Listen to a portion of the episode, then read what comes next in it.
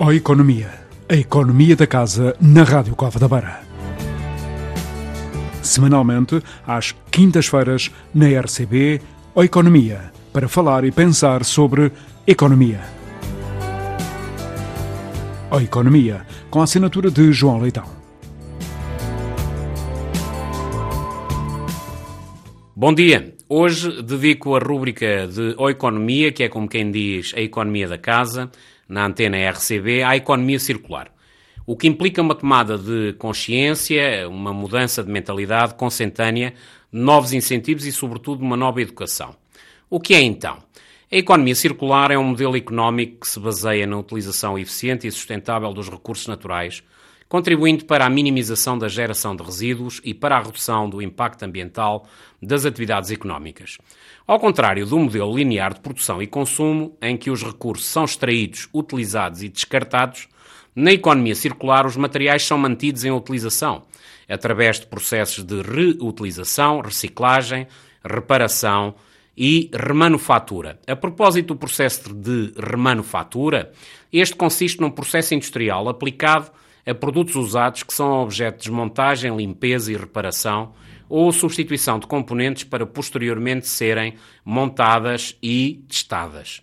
A economia circular visa promover a transição para uma economia mais regenerativa e de baixo carbono, em que os resíduos são transformados em recursos, gerando novas oportunidades de negócio e emprego. Este modelo circular contribui para a redução da pressão sobre os ecossistemas e para a mitigação das mudanças climáticas, através da redução das emissões de gases de efeito estufa, associadas à produção e ao descarte de materiais. Como é que está Portugal?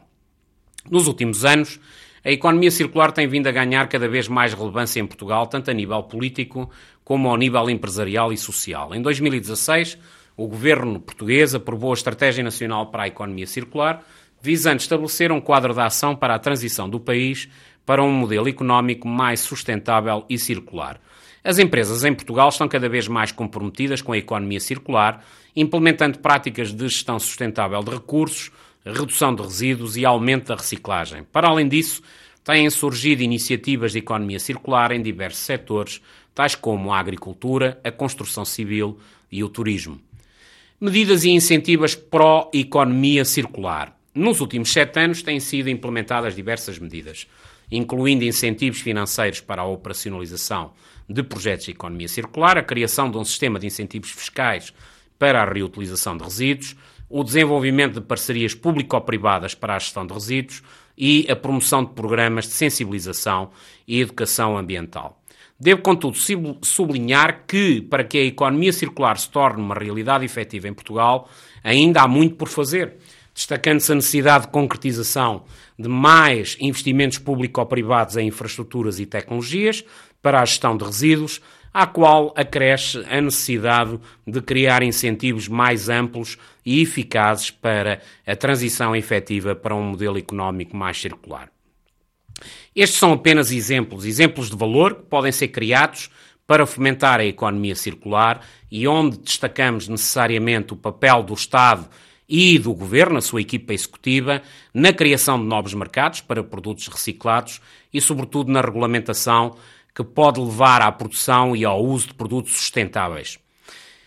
Resta-me concluir dizendo que a criação de incentivos deve integrar uma estratégia mais ampla de desenvolvimento sustentável que inclua ações coordenadas entre o Governo, as empresas e a sociedade civil. Passem bem. Para terminar, deixo-vos uma cócega final.